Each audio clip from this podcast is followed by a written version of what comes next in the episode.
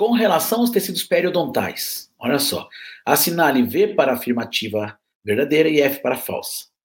Vou falar a primeira alternativa, ler com vocês aqui. Ó. Durante a embriogênese, o desenvolvimento dos tecidos periodontais ocorre antes da formação da coroa dentária. Legal? Outra alternativa. O folículo dentário é o órgão formador dos tecidos periodontais. Terceira sentença. O tecido conjuntivo subjacente ao epitélio do palato é chamado de lâmina própria. Olha como ele vai na histologia. Pensa um pouquinho. Pensa, ó. Durante a embriogênese, o desenvolvimento dos tecidos periodontais, osso, ligamento e cemento, ocorre antes da formação da coroa. Não, lógico que não. Se você não tem ainda alça cervical, não tem bainha epitelial de Hertwig, eu não consigo formar tecido periodontal.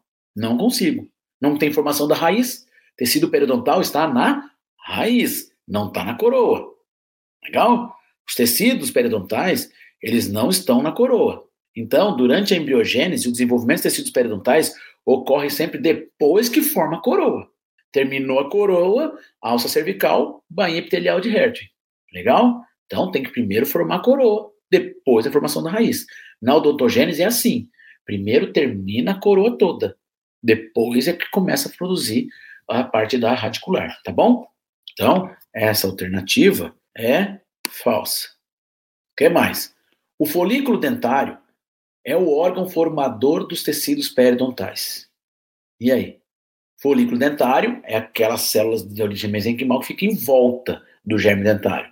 Vai dar origem aos tecidos periodontais. Aqui está verdadeiro. Legal?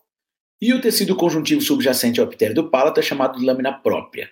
Isso eu não comentei com vocês ainda. E é o que eu vou comentar. O tecido conjuntivo, tá?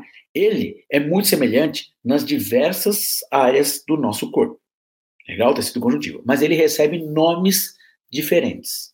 Por exemplo, o tecido conjuntivo que fica abaixo desse epitélio aqui da pele, tá? O tecido conjuntivo que forma a minha pele, tá? Ele é chamado de derme.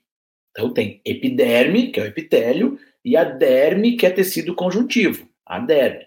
Epiderme, lá dentro tem, abaixo né, da, da, da epiderme, tem o derme, que é o tecido conjuntivo da pele. O tecido conjuntivo da mucosa oral, toda mucosa, é chamada de córion ou lâmina própria. O tecido conjuntivo que compõe os tecidos da boca. Então, o tecido da boca eu tenho epitélio e depois eu tenho conjuntivo. O epitélio é chamado de epitélio da mucosa, normal. E o tecido conjuntivo é chamado de córion ou lâmina própria. Então, tudo que for na boca, o tecido conjuntivo é chamado de lâmina própria. Córion é um nome mais incomum, tá? Ou lâmina própria. Então, isso aqui também está certo. Legal? Lâmina própria é o tecido conjuntivo dos tecidos orais. Na pele é chamado de derme, aqui é chamado de lâmina própria. Então, FVV.